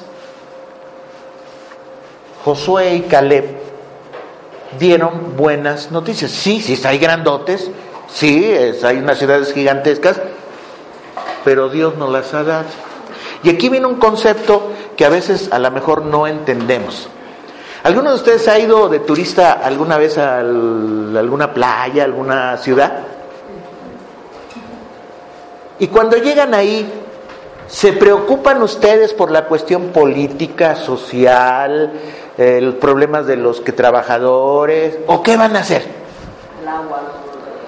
O sea, llegan que si les pagan bien o no les pagan bien a los trabajadores, que si la política del PRI o del PAN está así. Pues yo no sé, yo no vivo aquí. Yo vengo de turista. Yo recuerdo que fuimos el año pasado a Michoacán, a Lázaro Cárdenas, y cuando llegamos nosotros, eh, no había policía, estaba el ejército porque había un problema. Nosotros ni cuenta nos dimos y estábamos disfrutando de las playas. ¿Eh? Desgraciadamente los otros sí se empezaron a fijar, y sí dice que había gigantes, los hijos de Anac. Son también descendientes después de Goliat. Pero la tierra se las había dado Dios. Entonces cuando regresan, empiezan a hablar y toda la gente no, sí. O sea, siempre por el lado, todos son problemas. Que el presidente Peña Nieto tuvo su casa, que la mujer también, y que el de Hacienda, y que van a, este, a quitar el IMSS, que van a quitar el seguro, que van a quitar el ISTE, y que nos van a subir los impuestos. Lo vengo oyendo hace años.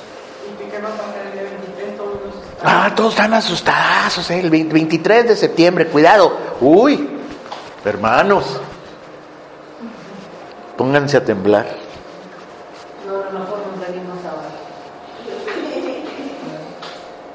O sea, si viene el Señor, qué bueno. Si nos agarra así, Señor, estamos haciendo tu voluntad. Pues no va a ser ese día. Están espantados por las señales, desgraciadamente, de los cielos. ¿verdad? Eh, eh, ah, pues precisamente cuando fue ayer o antier, en la, en la televisión pasan una, en una ciudad, una estela así grandota en el cielo. Los marcianos llegaron ya. No, y salieron a decir, es que acabamos de lanzar eh, una nave que va ahí al, al, al, al espacio, va llevando unos, unos pasajeros para que cambien a los este, astronautas que están allá. No, no, no, no, son naves extraterrestres. Hasta que no mandaron la foto, sí, nosotros venimos acá, miren, ya llegamos, estamos acá. ¿Cómo estará el pensamiento? No, Maussan ya era hombre héroe aquí ahorita. ¿Qué pasa?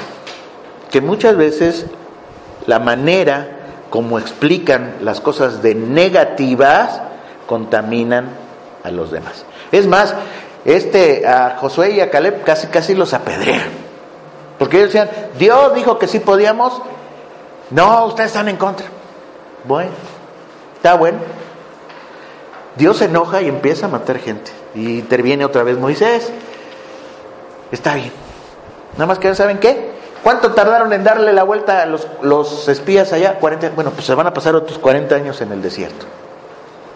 Uh, no, ahora sí vamos. Y se envalentonan y agarran todo su cuerpo y ahí van correr. Y que les dan una. Ahí sí les dieron una revolcada. Y ahora sí, ahora sí van de regreso. Pues ahora 40 años. 40 años. Se pasaron. ¿sí?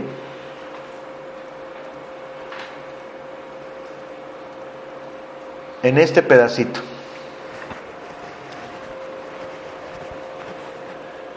O sea, que recorrieron la mayoría del territorio en cuánto tiempo. Menos de dos años.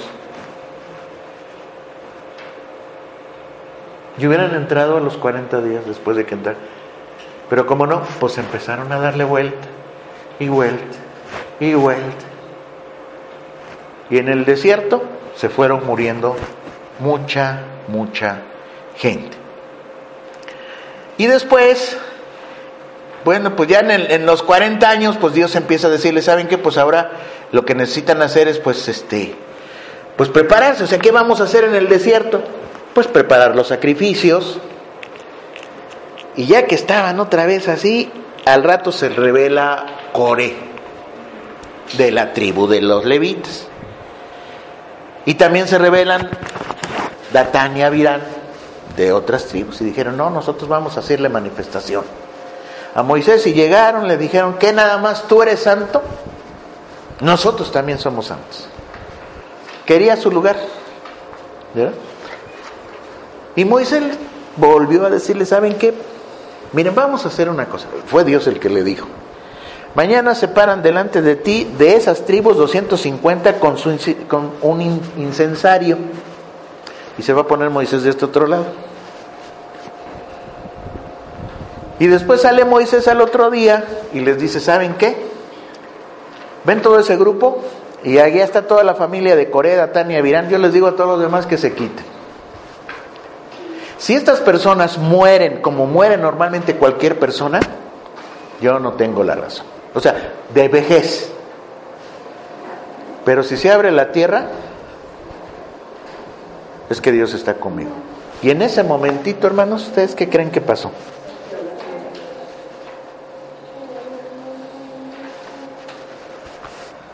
Se abrió la tierra y se llevó a la familia de Coré, Datán y Abirán.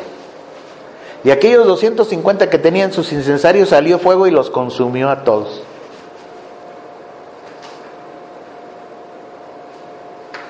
Y al otro día, ya que se calmó el asunto, fueron todos los demás del pueblo y le dijeron, ¿sabes qué, Moisés? Tú los mataste. Como si un hombre puede hacer terremoto y abrir la tierra, ¿verdad? Bueno, dicen, vamos a hacer otra cosa. Todos los líderes del pueblo, todas las doce tribus van a tener una vara. La vara normalmente simbolizaba el poder.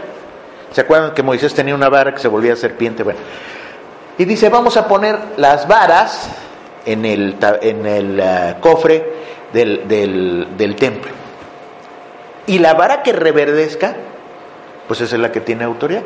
Normalmente las varas que se cortan de un árbol, ya que tienen tiempo, pues no van a reverdecer, se secan, ¿sí?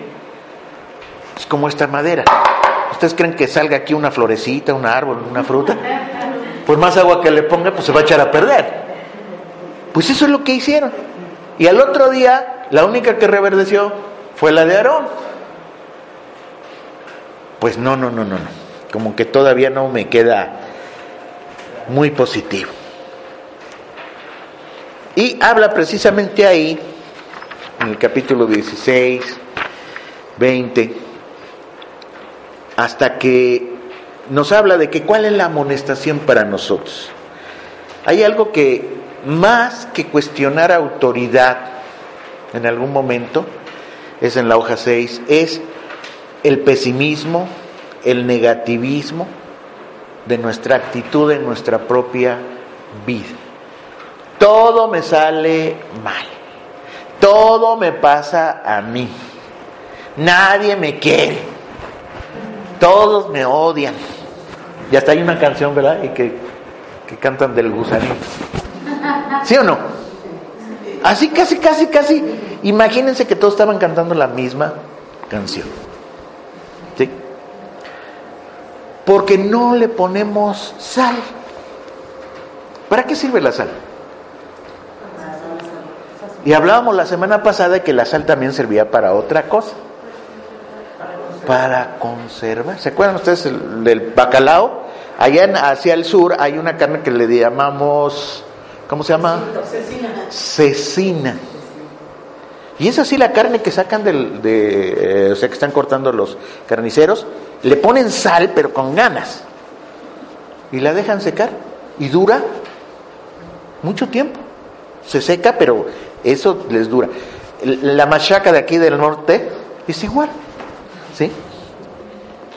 Entonces, la sal son la palabra de Dios que al ponerlas en nuestras vidas nos conserva y nos da sabor.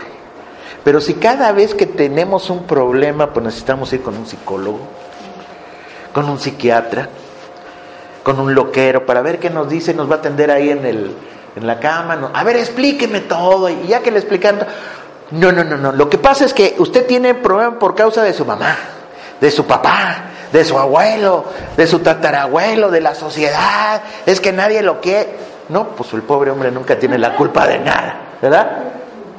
Pero muchas veces, muchas veces no es que queramos nosotros ir a un doctor, sino Te lleva.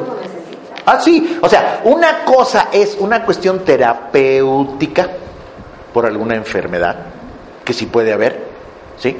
Y otra cosa es que todas las personas van, en algunos casos, para escuchar que ellos no son los culpables de sus problemas, ¿sí?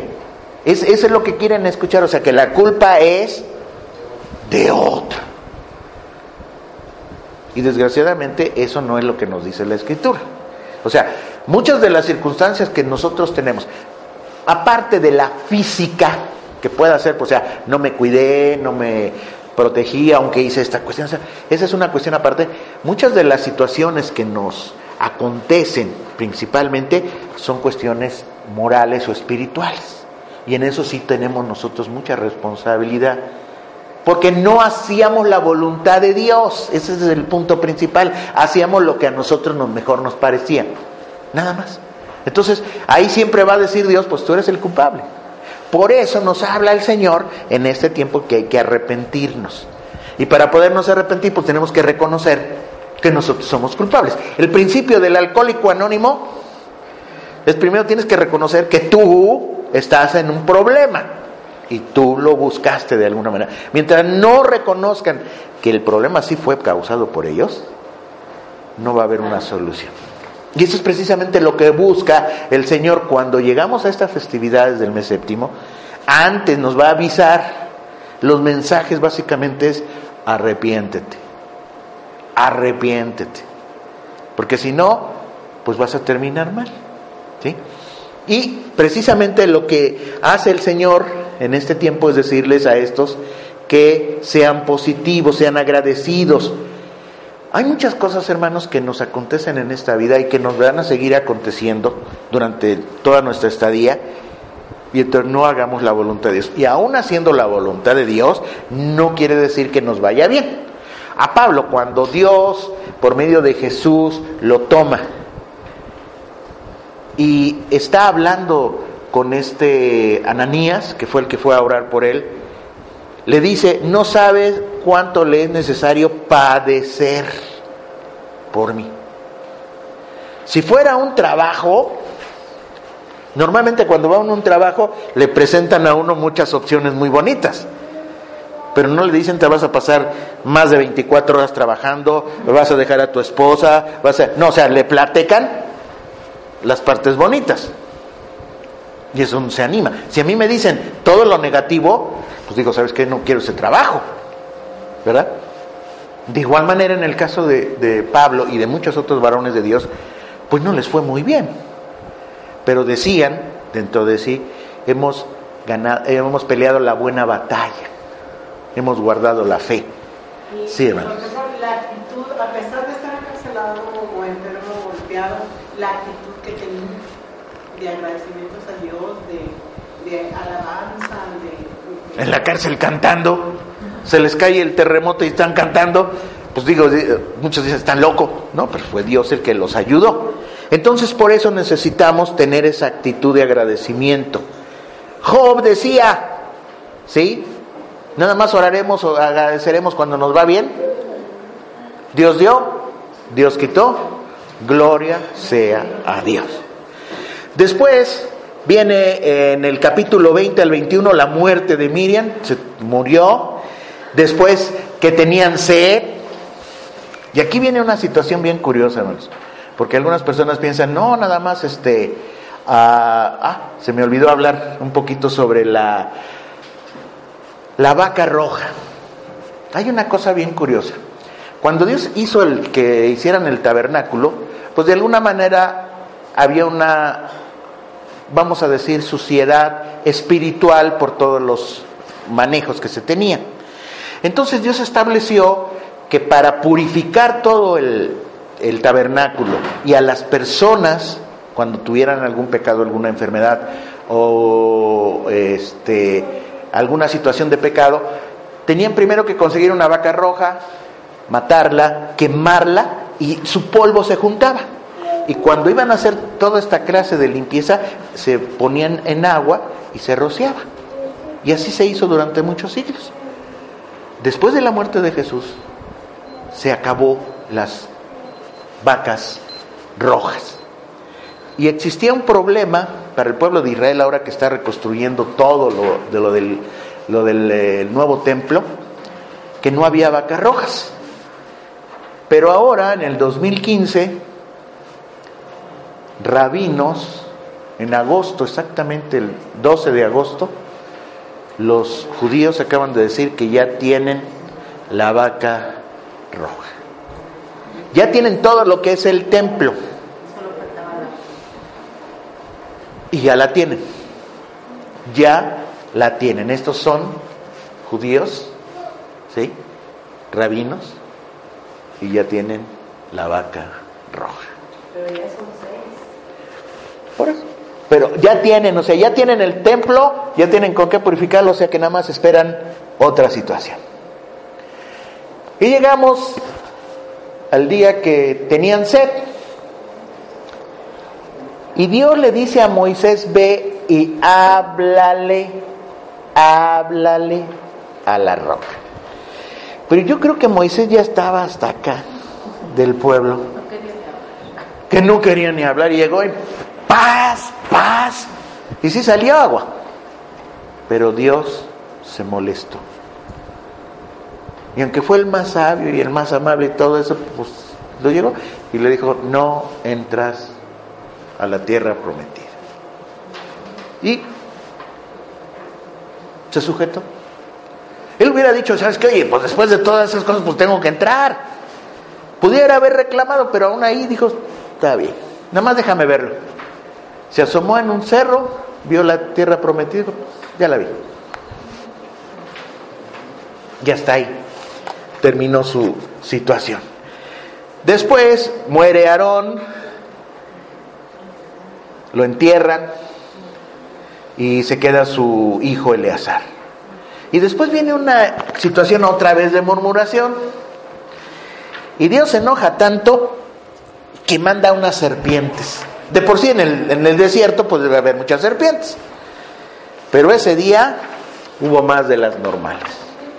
Y andaba mordiendo las serpientes a todo el que se le paraba enfrente. Y Moisés, dicen por ahí, no entendía. A veces, a veces piensa uno como humano, yo diría pues que se los acabe. Pues sí, se están quejando siempre, pues ¿para, cuál, ¿para qué les digo otra cosa? Pero Moisés no era así. Moisés no era así. Intervino. Y entonces Dios le dice, ¿sabes qué? Pues hazte una serpiente de bronce y la levantas en un asta y todo aquel que vea las serpientes que fue mordido y la vea, se va a sanar. Pero imagínense ustedes, estoy, me acaba de picar una serpiente, estoy en mi, en mi tienda y, ay, ay, ay, ay, y llega Moisés, mira, salte si nada más ves la, la serpiente. Ah, no, no, no, espérate, primero explícame, ¿cómo es esa situación? ¿Cómo una serpiente, si yo veo una, me va a sanar? ¿Qué decía Moisés? Sal y ve. A veces cuando les decimos a las personas, si usted cree en Jesucristo y ahorita lo acepta en su corazón, puede ser salvo. Y pues sucede. Pero ¿cuántos hay que no? No, no, a ver, explíqueme. Deme un estudio teológico.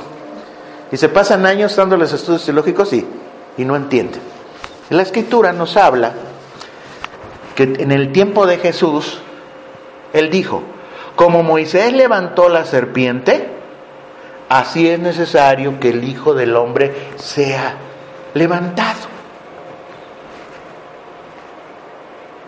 Aquellos estaban muriendo por la muerte de una serpiente y por verla, a la serpiente de bronce sanaban. No había necesidad de explicar más. Y nosotros a veces cuando llevamos el mensaje a otras personas, pues parece que no nos entienden. En ese momento, imaginen, estoy con una herida, estoy muriéndome. Y si nada más dice, pues yo me salgo y veo. Ya después averiguo que, cómo está el asunto. Si no, pues ya nada con que me sané. Pero ¿cuánta gente les hace falta fe? Y a veces, hermanos, hay una situación bien curiosa. La fe no es por nosotros. La fe no viene por nosotros. La fe es la convicción de lo que no se ve, pero se espera en base a la palabra de Dios. Y a veces hay que... la, la conversión de una persona es el milagro más grande de este mundo. Nosotros no lo podemos hacer. Es la palabra de Dios que cae en la persona como buena tierra y es la que fructifica. Recordábamos ayer sobre la, la parábola de las semillas del sembrador. Era la misma semilla. ¿Por qué en una se la llevaron las aves? Se la comieron. En otro cayó entre piedras y no tuvo raíz. En otro, este, espinos y la ahogaron. Era la misma semilla. ¿Cuál era el problema? La tierra. Así vamos a encontrar gente. Y, van a pensar, bueno, entonces yo fui de la buena tierra. Así como que nosotros damos, pues hermanos, quién sabe qué pasaría. Pero algo nos, nos obró en nosotros y dimos un fruto de alguna manera. Y todavía podemos seguir dando más frutos delante del Señor. ¿Sí? Entonces, esto es lo que está hablando desde entonces. Por eso cuando Jesús hablaba de la serpiente, ¿sí? Estaba hablando de esta situación, de esa gente que era incrédula, murmuradora, pecadora, y que llegó a esa situación. Después llegamos a la historia que está muy conocida de un hombre llamado Balaam, su burra y Balac. Balaam era un profeta, muchas personas dicen que era un mago, un brujo, un hechicero de otro pueblo, y por qué Dios lo ocupó. Ese era un varón de Dios. No era del pueblo de Israel, pero Dios ocupa cualquier persona en cualquier parte del mundo. Y tenía la cualidad de parte de Dios de que el que bendecía, bendecía y el que maldecía, maldecía. Pero aquel hombre, cuando le fueron a decir, ¿sabes qué? Te manda a buscar Balak, el rey, ¿sí? Y necesitamos que vayas y que maldigas a ese pueblo. Porque tú cuando has hecho esas bendiciones o maldiciones se cumplen. Y ese pueblo es tan grandote que no nos podemos enfrentar. Nos va a acabar. Y aquel hombre dijo, déjenme ver. Y dice que Dios le habló y le dijo, no vayas. Pero a aquel hombre le interesó el dinerito. Y ya después de varios le dijo Dios, bueno, ve, pero lo vas a bendecir. Y en el camino se le apareció un ángel y el hombre no lo vio. El burro que llevaba el burro o la burra no vio al ángel, mejor la burra, ¿verdad? Y lo detiene y dice que le habló la burra. O sea, ¿por qué no más adelante? Dice, pues que no ves al, ángel, nos va a matar. Y ya lo vio y fue de todas maneras. Y entonces ya que el hombre estando ahí hace una serie de uh, ritos, se fue a, uno de los montes más grandes y veía la población, pero Dios en lugar de que le permitiera maldecirlo, lo bendijo. Y habla precisamente ahí de uh, una estrella, y estaba hablando precisamente de Jesús. ¿Sí? Y Balaam es el ejemplo de los falsos maestros que menciona el libro de Judas. ¿Sí? Y no lo maldice, pero al final, pues por un dinerito no podemos hacer más, pero vamos a hacer algo diferente. Le dice Balaam a Balac. Mira, si este pueblo sigue obedeciendo a Dios, nunca los vas a vencer. Hazlos que desobedezcan a Dios y les manda un grupo de moabitas. No mandó soldados, la táctica, manda muchachas, bien arregladitas, y los engaña. Y la, la, cuestión es que no nada más era para que pues tuvieran relaciones con las mujeres, sino esa era una práctica pagana dedicada a sus dioses. Es más, aquí pasa una situación bien curiosa.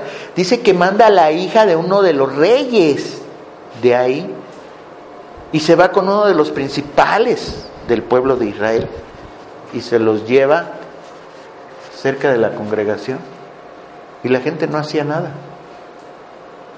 hasta que se para un sacerdote hijo de ¿cómo se llamaba el, el sacerdote? Eleazar se llamaba Fines en la escritura nos habla de Pinjas y este hombre, airado por lo que estaba sucediendo, entra a la tienda con una lanza y a los dos los cruza.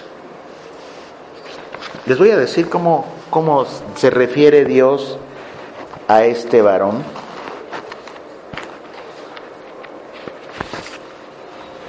Dice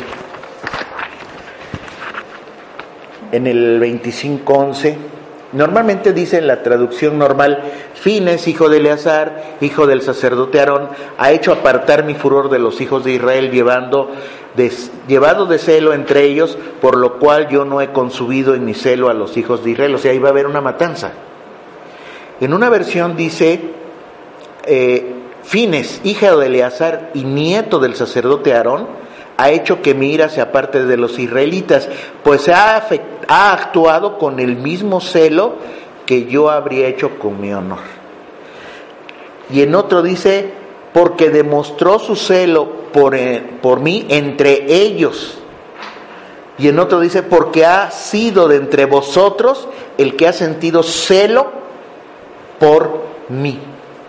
y en otra traducción dice, Fines es como yo, no permite que se adoren a otros dioses en lugar mío. O sea, el acto sexual, muchas personas no lo asocian con dioses, pero en aquel entonces esa era la manera de, idolatrar. Y por eso Dios, aparte, nada más iba a ser a una serie de, de descendientes de Itamar y de Eleazar, pero ahora le dice, este va a ser sumo sacerdote. Y acontece, ya después de años, que aparece un hombre llamado Elí en el tiempo de Samuel. Y tiene dos hijos desobedientes. Y resulta que se muere por ser y no obedecer a, Dios y no corregir a sus hijos. Y se queda vacía la, el sacerdocio. Y ahí aparece la familia de Fines. Entra ahí a sustituir. O sea, desde entonces Dios ya se había proveído de gente para cumplir su parte. Vamos a irnos ya un poquito más rápido. Eh, después viene el segundo censo, ya estamos llegando casi a los 39 años y otra vez empieza a contar y eran menos los que iban a entrar a la guerra y se habían muerto un millón doscientos mil personas. Y empieza otra vez a decir varias situaciones. En el capítulo 27 nos habla del derecho para heredar. Normalmente siempre los que heredaban las cosas eran los hijos varones. Pero hubo un caso donde un padre que, tenía hijos tenía puras hijas. Y, llegaron con Moisés y dijeron, ¿sabes qué? Espérate, espérate. Mi papá se murió. ¿Y qué vamos a hacer nosotros? ¿qué vamos a, ¿de qué vamos a vivir o algo? Va y le consulta a Dios y Dios dice, no, pues que también tienen derecho a heredar. Ah, bueno, también yo tengo derecho a heredar, ¿sí? Si eran puras mujeres. Pero va con una condición y eso aparece casi al final. Después nos habla de las ofrendas en el capítulo 28, de las ofrendas diarias, del Shabbat, Luna Nueva y fiestas, pesa, primicia. O sea, hay ciertas características que se deben hacer. O sea, no es nada más. Algunas personas cuando dicen hay que adorar a Dios y hay que presentar ciertas ofrendas, no nos damos cuenta cuando nos dice Dios, presentad vuestros cuerpos como ofrendas vivas, agradables a Dios. Parecería que nada más en algunos lugares, el lugar de reunión y que vengan y, este, y den sus ofrendas de dinerito, parecería que con eso ya cumplieron. Pero sus vidas sus vidas también son ofrendas vivas, agradables a Dios. ¿Cómo nos comportamos con nuestra familia? Con nuestra esposa, con nuestro esposo, con nuestros hijos, con nuestros compañeros de trabajo, con nuestros trabajadores, con nuestros patrones, con las personas que nos rodean. Y en cada uno de esos actos, si lo hacemos conforme a la voluntad de Dios, estamos haciendo un sacrificio agradable a Dios. Por eso también el hecho de que nuestras vidas le interesen a Dios implica toda esta serie de sacrificios. En el capítulo 28 y después nos habla del 29, las ofrendas para el día de Yom Teruach, nos habla de la fiesta de las trompetas, de Yom Kippur, de las cabañas, ahí nos los empieza a explicar más detalladamente. ¿sí? Luego nos habla sobre la ley de los votos. Los votos es algo que promete a alguien y que hay que cumplir. Hay un caso muy dramático donde un hombre eh, le dijo a Dios, si voy a la batalla y gano, el primero que salga te lo ofrezco. Dios no le dijo. Cuando regresa, gana y regresa y se le aparece primero su hija. La escritura dice que no, no estaba casada y tuvo que guardar luto por su virginidad. Algunos dicen, no, es que no se murió. Pues no creo. Si tú ofreces o prometes algo, más vale que lo cumples. ¿Sí? Después nos habla de la derrota a los madianitas, fueron a luchar y ganaron. ¿Sí? Y fíjense, curiosamente, Madian, Madian era familiar de los israelitas. ¿Sí? ¿Se acuerdan de qué tribu era el suegro de, de Moisés? Y Madián era descendiente de Abraham. Pero andaban peleando. Fíjense cómo son las cosas. Después nos habla de que ya van llegando al- a- otra vez al territorio y Dios les va a repartir territorio, pero hay unos, unas tribus que les gusta más los terrenos de la entrada de la tierra prometida. Y se quedan por esta zona. O sea, iban a tener que cruzar el mar, el, eh, el río Jordán, ¿sí? Pero ellos prefieren quedarse por este lado. Y Dios se los da, mientras ayuden a las otras tribus. Y habla otra vez, o sea, les vuelve a platicar Dios ya no de la ruta, sino de esta vuelta y vuelta y vuelta que estuvieron teniendo durante treinta y tantos años. Y establece una, una, unas fronteras que muchas veces cuando establece Dios ese tipo de fronteras dicen, oye, espérate, no se parece a lo que es Israel hoy. No, sus fronteras van a muchos extremos. Si ustedes leen un poquito sobre el libro de Zacarías, se van a dar cuenta de que el, el terreno es mucho más grande que el terreno que hoy se dice. Ezequiel, perdón, Ezequiel 47 y 48. Y después habla, ya que vayan a entrar a la tierra prometida, de qué les va a tocar a los levitas. Como eran 12 tribus, los levitas iban a ayudar. Eran, vamos a decir, los maestros de la ley en todos los pueblos. Y los maestros no tan solo les enseñaban sobre Dios, sino les enseñaban a leer, a escribir. Eso era lo que hacían los levitas. ¿Sí? Y estudiar la palabra de Dios. Entonces iban a estar en 48 ciudades de todas las tribus. Y había seis ciudades por si alguna persona cometía un delito o algo, para que no los mataran inmediatamente. O sea, que fuera involuntario. Y a un voluntario primero se iban a esas ciudades y ahí se esperaban. Ahí los detenían, se hacía un juicio. Si no era culpable, ahí se permitía vivir. ¿Sí? Pero si era culpable, lo te entregaban y lo ajusticiaban. El detalle es que si una persona durante el tiempo de la investigación se salía de ese territorio, lo podían matar.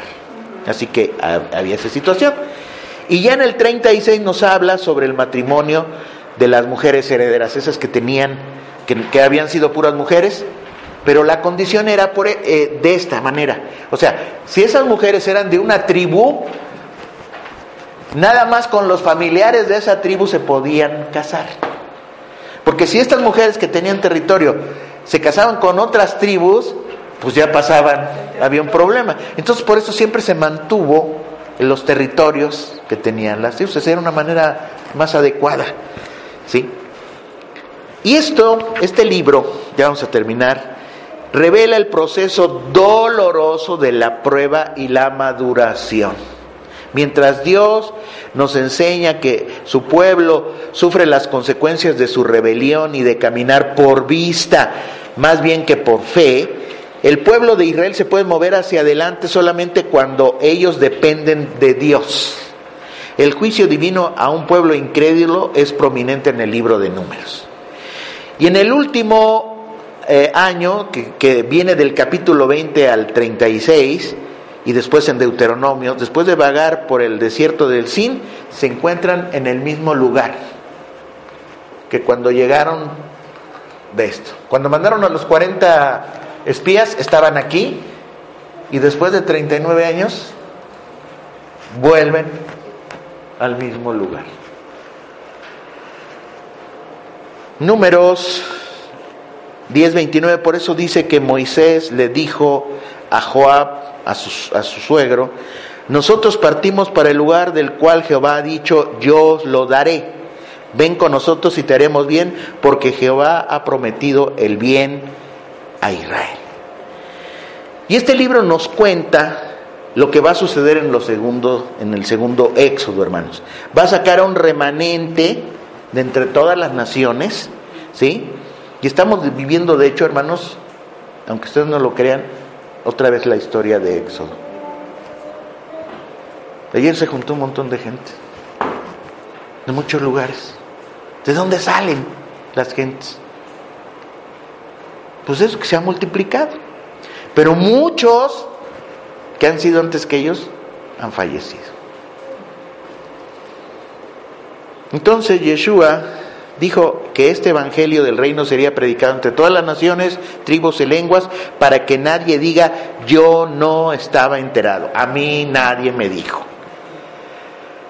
Para no ser igual que ellos, pues no todos los que oigan se arrepentirán, no todos querrán vivir de acuerdo a sus mandamientos. Estamos viendo hacia atrás, no calcularon el costo, tienen amargura, tienen ingratitud, tienen falta de entusiasmo, quejas y ponemos en riesgo nuestra salvación. Volvemos al punto, hermanos, no tienen la actitud de turistas.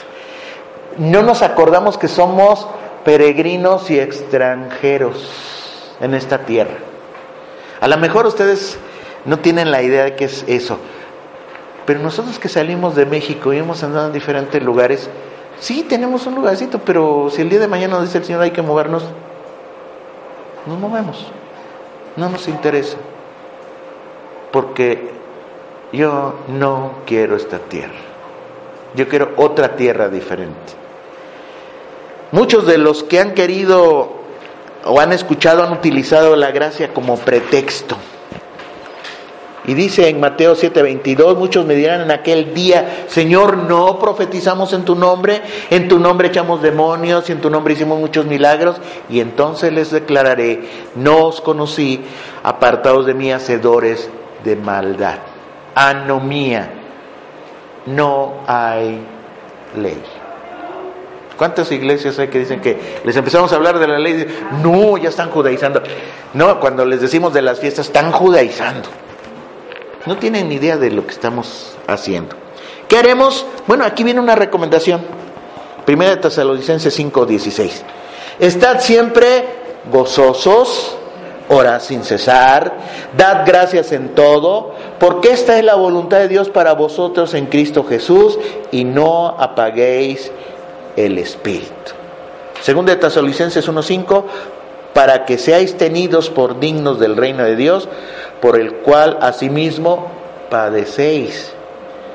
Y en segunda de Pedro 3:14, por lo cual, oh amados, estando en espera de estas cosas, procurad con diligencia ser hallados por él sin mancha e irreprensibles en paz. Y viene el versículo para memorizar, ¿cuál es? El de la bendición. El Señor te bendiga y te guarde. El Señor haga resplandecer su rostro sobre ti y tenga de ti misericordia. El Señor hace su rostro sobre ti, ponga en ti paz. Padre, te damos gracias por estas situaciones tan gráficas, no solo por haber sido escritas para nosotros, sino vividas por hombres y mujeres como nosotros. También te damos gracias por este libro tan maravilloso que se ha conservado con tal exactitud, tan hábilmente escritos, gracias al cual podemos aprender la verdad si tan solo nos los proponemos y descubrir de qué se trata la vida exactamente. Enséñanos, Dios, a dejar atrás el árido desierto de nuestras vidas, de frustración, y empezar a descansar en la gloriosa provisión de la vida de nuestro Señor Yeshua, que mora en nosotros, y dejar atrás el desierto y llegar a la tierra, a rechazar la frustración, ¿sí? de una imitación de vida cristiana y a comenzar a disfrutar una vida, una vida vívida en el poder del Espíritu Santo. Te damos gracias por esta provisión en el nombre de Yeshua, nuestro bendito Salvador. Y este es el panorama. Pero les digo, si la quieren ver más sencilla, lean el Salmo 106 y está la versión más corta. ¿Y por qué? Es, curioso, ahorita no nos lo había propuesto, pero llegamos a esto. Y esto es lo que vamos a recordar. Esos 40 años en el desierto. Sí, dirán muchas personas, oiga, pero ¿eso es lo que pasó? Bueno, sí. ¿Qué queremos? ¿Que nos pase lo mismo? ¿Cuántos entraron? Caleb, Josué, Itamar, Eleazar y los hijos de los que murieron. No crean, hermanos, a veces da pena pensar. Nosotros que ya tenemos algún tiempo en estos menesteres. Y hemos visto miles, miles de creyentes. Y cuando empezamos a hacer conteo, empezamos a hacer conteo otra vez, quedan muy poquitos. Quedan muy poquitos, de veras. Y al final de nuestra existencia vamos a quedar pocas.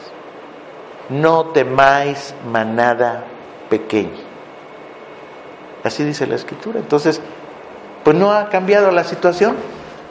Después de 3.400 años. ¿Sí? Entonces vamos a pedirle a Dios que nos ayude en este tiempo, en lo que nos falta. Yo creo, yo creo que ya nos falta menos que al principio. Y a mantenernos y ayudar a otros. Hay, todavía hay jóvenes. Yo creo que hay jóvenes que necesitan aprender y no necesitan pasar por las mismas circunstancias para que se afirmen en, en la fe en el Señor Jesucristo y que veamos que un día vamos a llegar allá, delante de su presencia. ¿verdad?